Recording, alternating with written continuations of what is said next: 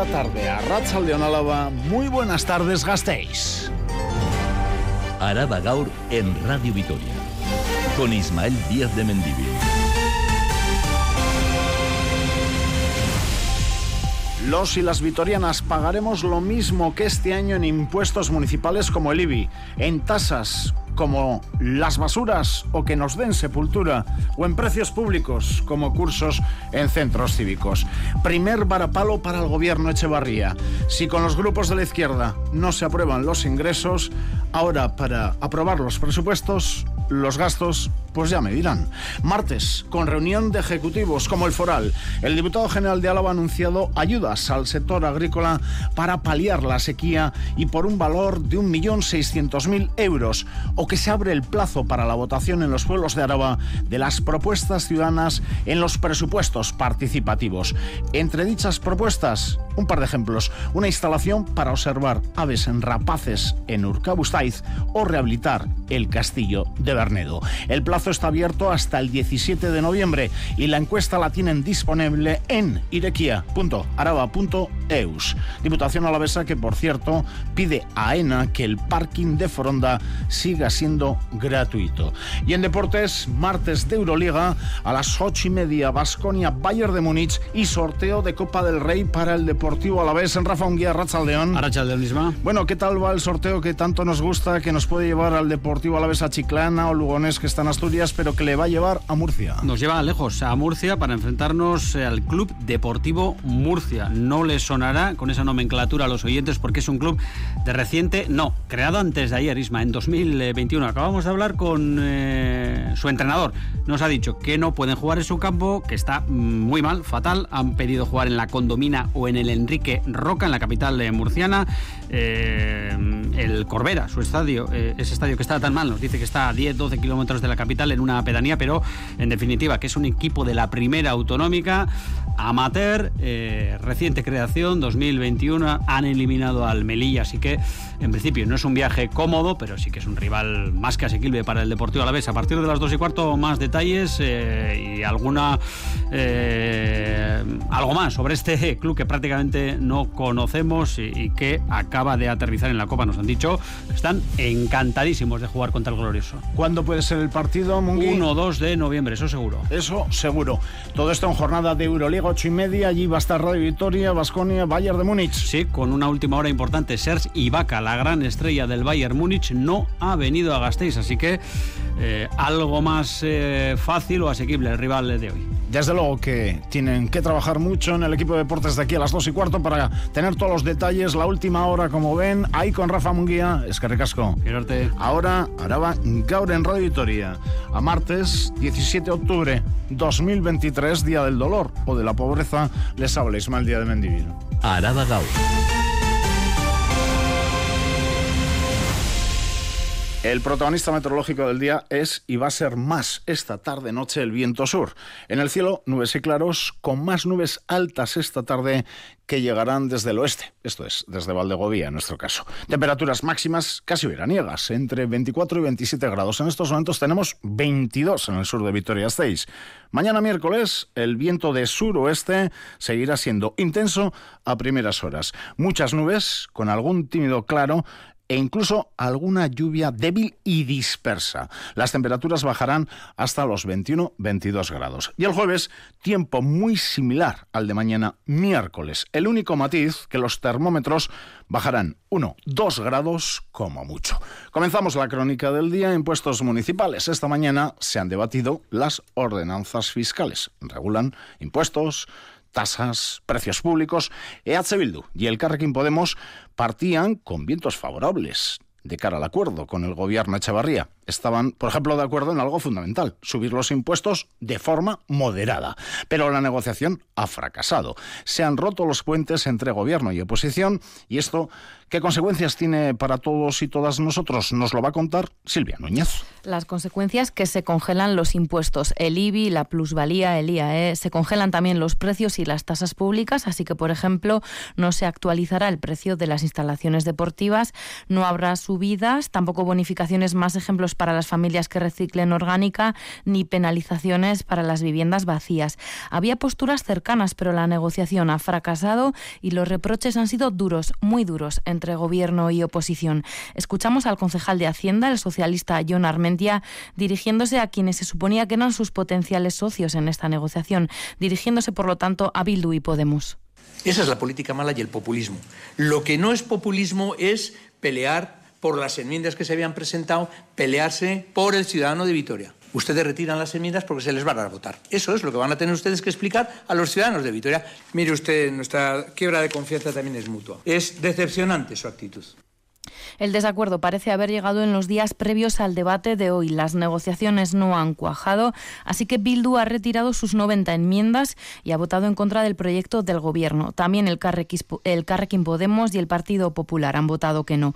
Primer varapalo, por lo tanto, al Gobierno Echevarría con una de las herramientas más importantes de recaudación. Veremos si las aguas vuelven a su cauce en la siguiente gran negociación, la de los presupuestos para 2024. Movilidad sin accidentes graves de momento hoy en la red viaria alavesa según la Erchancha, pero hablamos de aparcamiento. El barrio de Santa Lucía quiere que el Ayuntamiento de Bastistarra amplíe la zona OTA a sus calles para que los y las vecinas puedan aparcar sin problemas. Tras la última ampliación han visto cómo se han reducido las plazas libres para estacionar vamos desde otros lugares a aparcar a Santa Lucía. Proponen la creación de un aparcamiento disuasorio en los astrónomos. Edurne Trascastro ha estado en el barrio y ha charlado con comerciantes y vecinas y vecinos. En Santa Lucía hay varias corrientes de opinión sobre la propuesta de ampliar la zona OTA. Vecinos y vecinas consideran que es la solución. Defienden que con la implantación del BEIB y de Gorris y la última ampliación de la OTA Judimendi,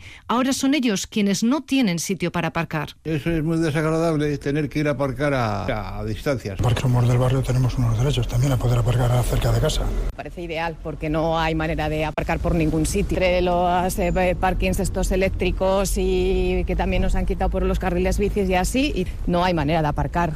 Sin embargo, quienes trabajan en los negocios del barrio, la farmacia, pescadería, los bares, esperan que siga existiendo la zona blanca. A día de hoy nos cuentan, ya es complicado aparcar.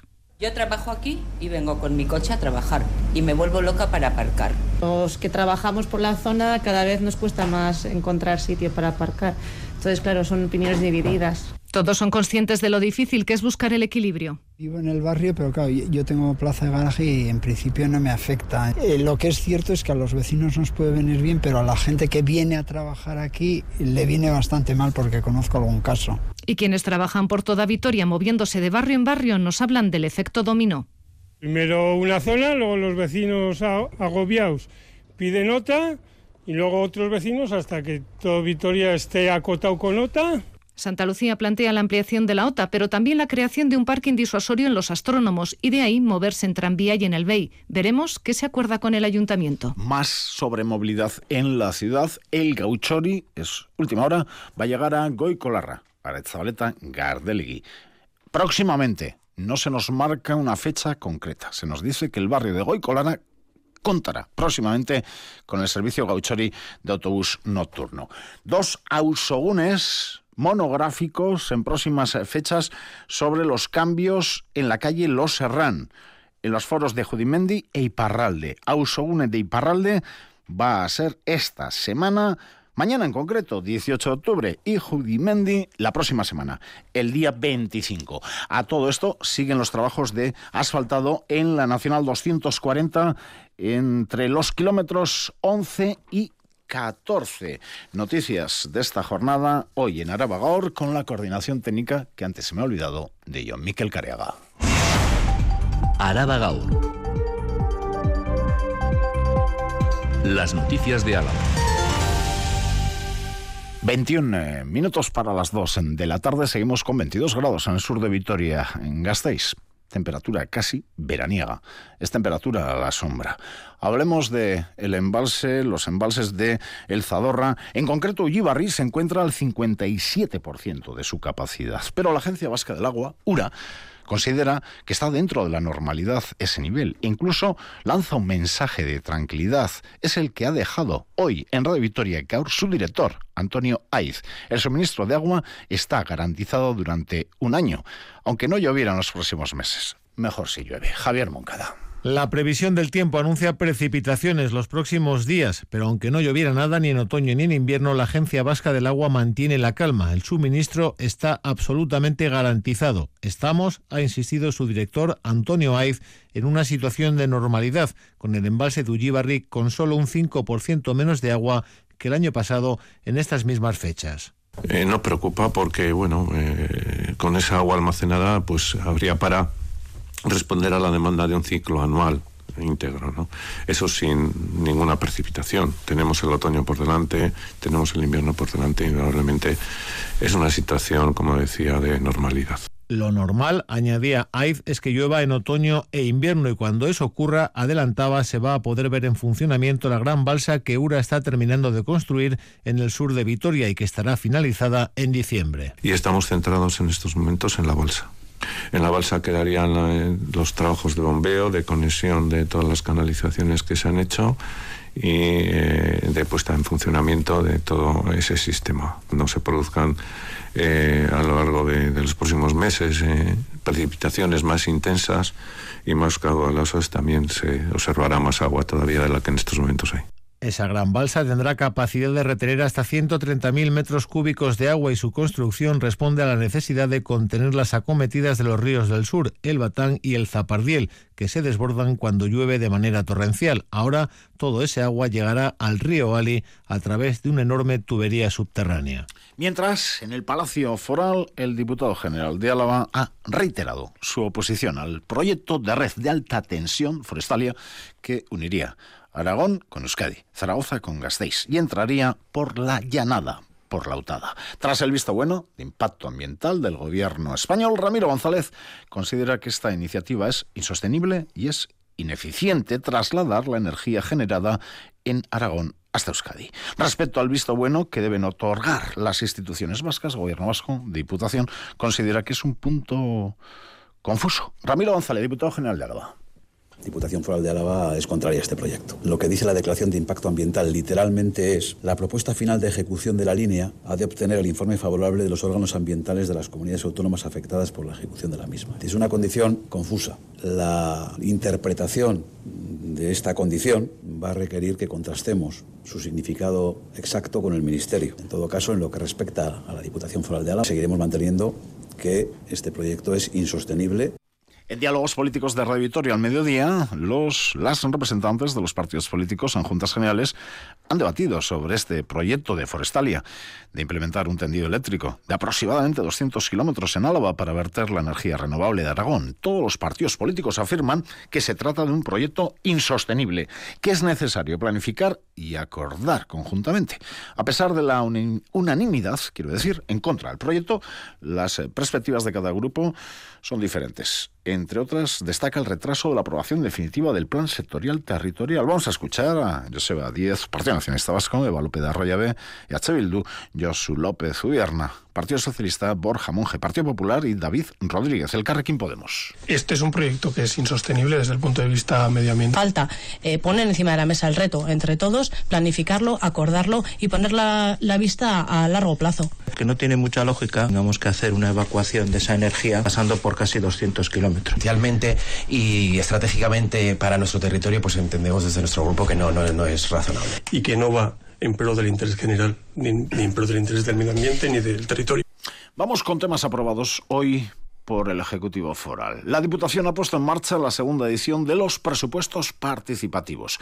Hasta el 17 de noviembre, como les decíamos en portada a la una y media, los y las ciudadanas podremos votar entre seis proyectos repartidos en cuatro cuadrillas del territorio. Aunque es verdad que solo pueden votar los y las vecinas de esas cuatro cuadrillas. Además, el Consejo de Gobierno ha aprobado una línea de ayudas extraordinarias al sector agrícola para paliar los efectos de la sequía en las cosechas por un total de 1.600.000 euros de los que se van a beneficiar en 444 explotaciones de Araba una y Ugarte. Ayudas dirigidas a los cultivos de cereal, pastos artificiales y proteginosas, remolacha, patata, legumbres y también del sector de la apicultura afectados por la escasez de lluvias, así como por la falta de, de coyuntura, de ascenso, por la coyuntura de ascenso de los costes de producción.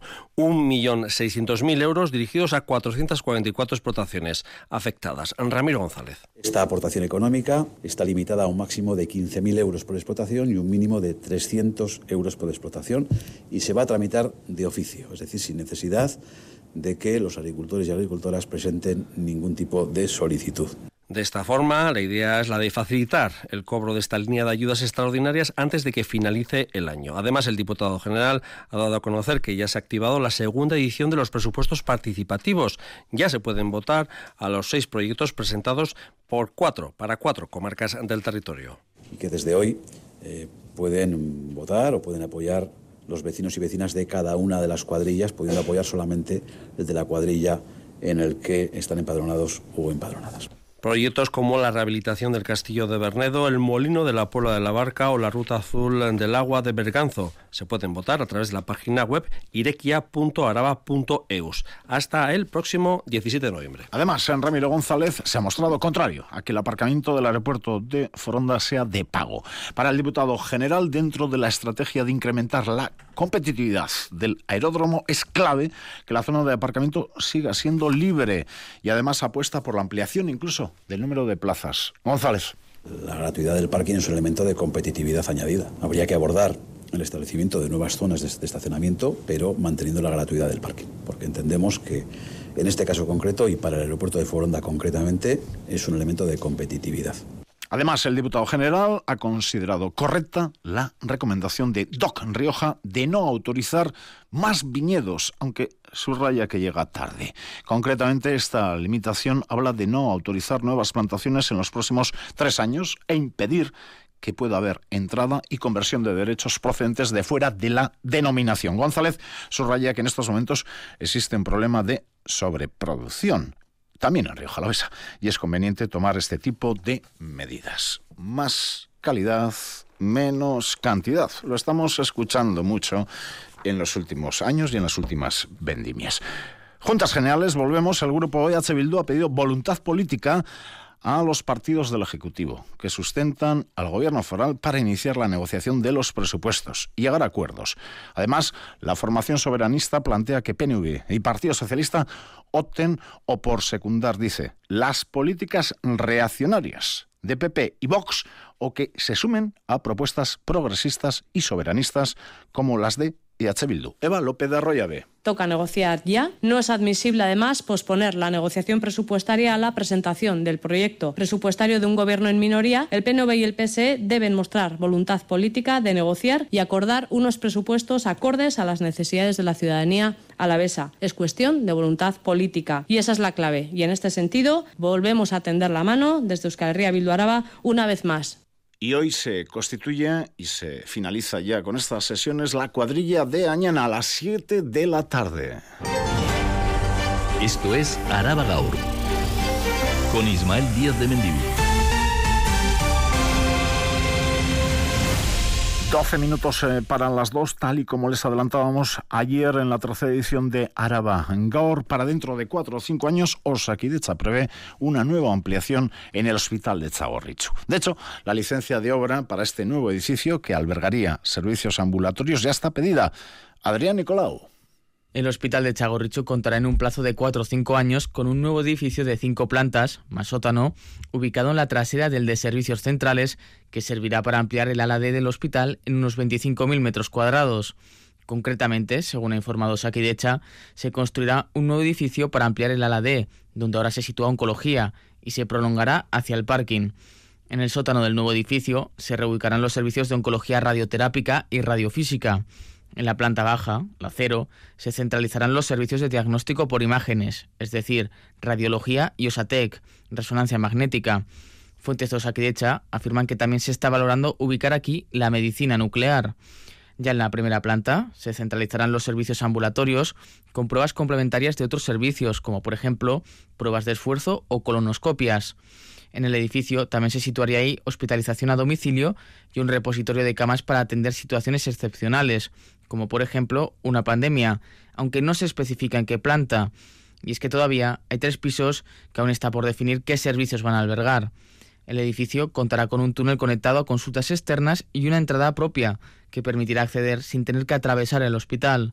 La licencia de obra ya está solicitada. De la salud a la educación. Con un seguimiento, según los sindicatos, de un 70%, la educación concertada, antes privada, vive hoy su primera jornada de huelga de las ocho convocadas por ELA, las Comisiones Obreras, LAB y UGT. En Araba afecta a cerca de 30.000 alumnas y alumnos en una veintena de centros. Desde primera hora de esta mañana, padres y madres han llevado a sus hijos e hijas con normalidad a los colegios y muchos alumnos y alumnas han acudido con total desconocimiento a los centros de estudios de estas huelgas. Los sindicatos denuncian el bloqueo de la negociación del convenio y piden a las patronales, Cristau Escola, AISE y SEA, y Castolas están al margen de esta convocatoria, que inicien una negociación real. Miren Zubizarreta, Sindicato ELA.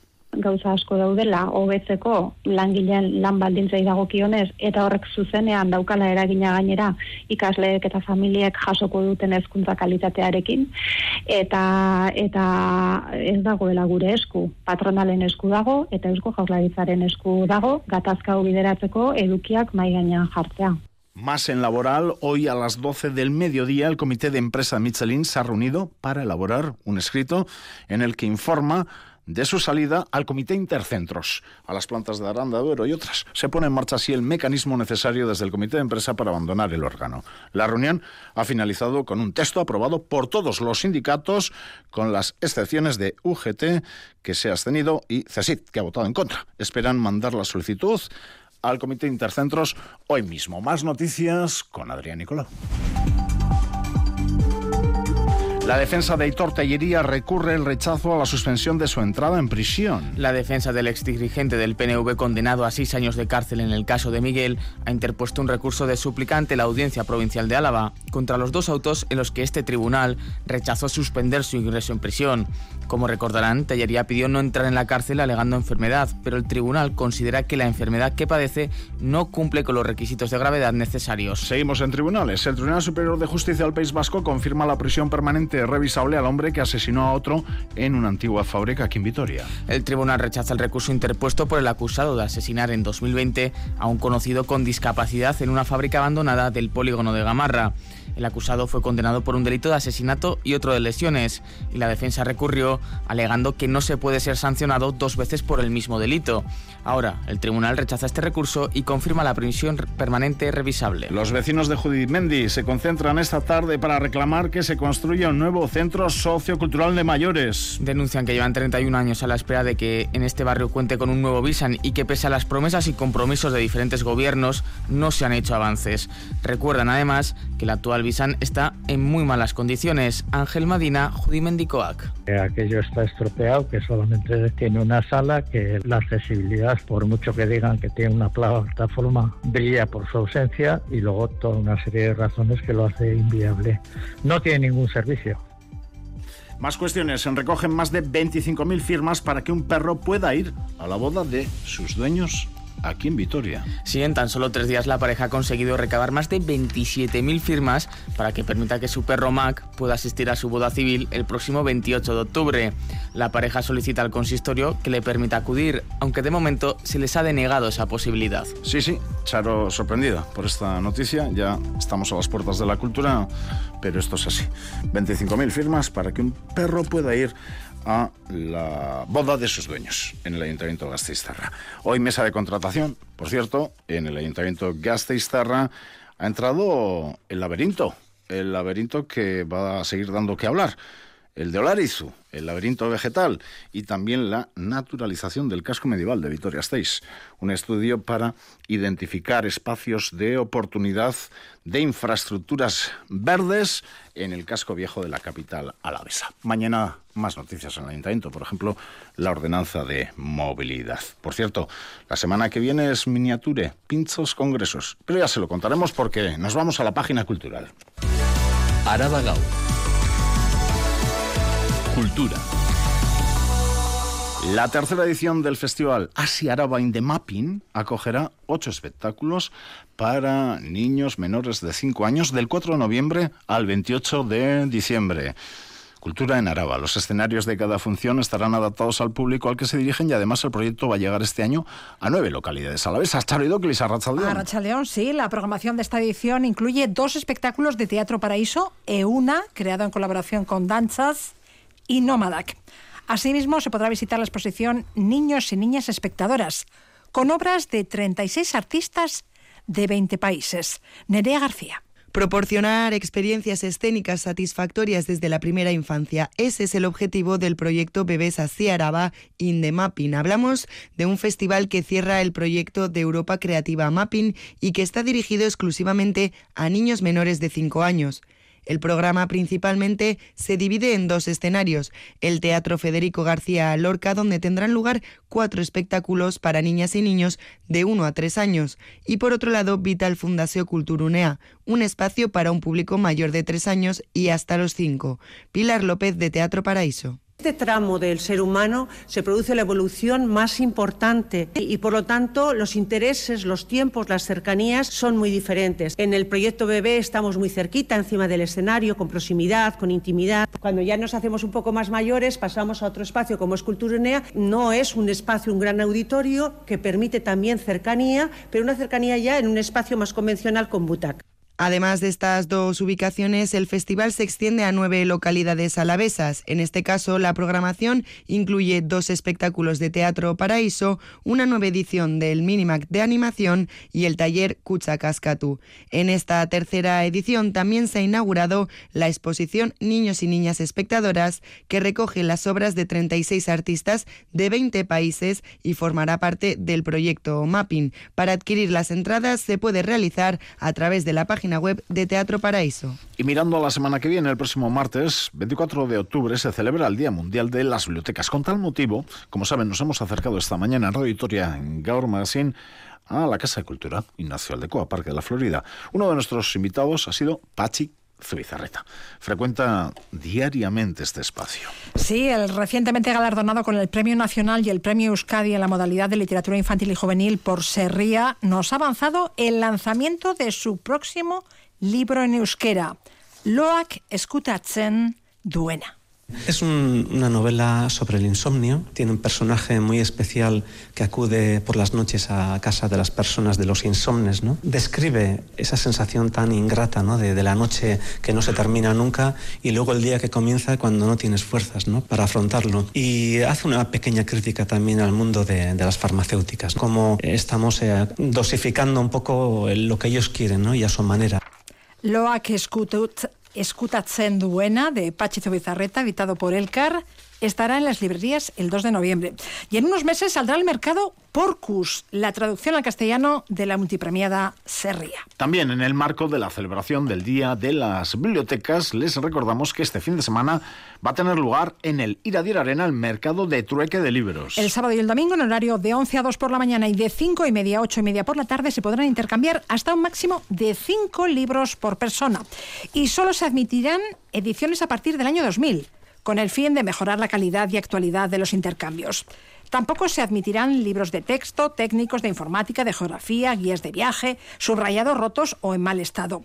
Además, la compañía teatral Mama Crea representará el sábado a las once y media de la mañana y a las seis de la tarde la obra Desiderata. Y el domingo por la mañana, taller de marionetas y cuentacuentos musical en euskera. Repasamos ya la agenda cultural de hoy. Es el tráiler de Polystyrene. Me ha dicho Charo que lo diga en inglés. Pain a cliché. Documental que se proyectará hoy a las 7 en versión original subtitulada en los locales de Orbain Cultura El Cartea. Polystyrene, seudónimo de Marian Elliott Said, fue una de las grandes del punk. En 1978 sus temas nos hablaban de consumismo, del cuerpo de la mujer como objeto, de los prejuicios. Ella era hija de un somalí y una irlandesa. Tras el éxito empezó a sufrir problemas mentales. El documental dirigido por su propia hija nos cuenta lo que el artista pasó. Nos habla de salud mental sin estigmatizar. Es una película para descubrir a Polly Styrene, pero también para conocer a la persona que había detrás. Marian Elliott Said a las 7, Navarro Bioslada, número 8. Y tenemos que destacar un par de citas más, eh, Charo, en este martes. Escucho, por ejemplo, de fondo música. Son los Mikey Boy y los eh, G. Joes. Actúan hoy a las ocho y media en el Parral. hacen música honky tonkin country para bandidos y delincuentes rurales. Vamos, para nosotros, Isma. Y a las siete y media en los Florida Cineforum Gasteiz, Drive es la película en Amurrio que podemos hacer hoy, Charo. En Amurrio podemos asistir a la proyección de la película Micaela Portilla, Templos, Torres y Caminos de Álvaro Herrero y Juan Ibarrondo. Será a las 7 en Amurrio Alchoquia. ¿Quién les da más sobre Álava? Iñores, nadie. Radio Vitoria, Charo, es que ricasco.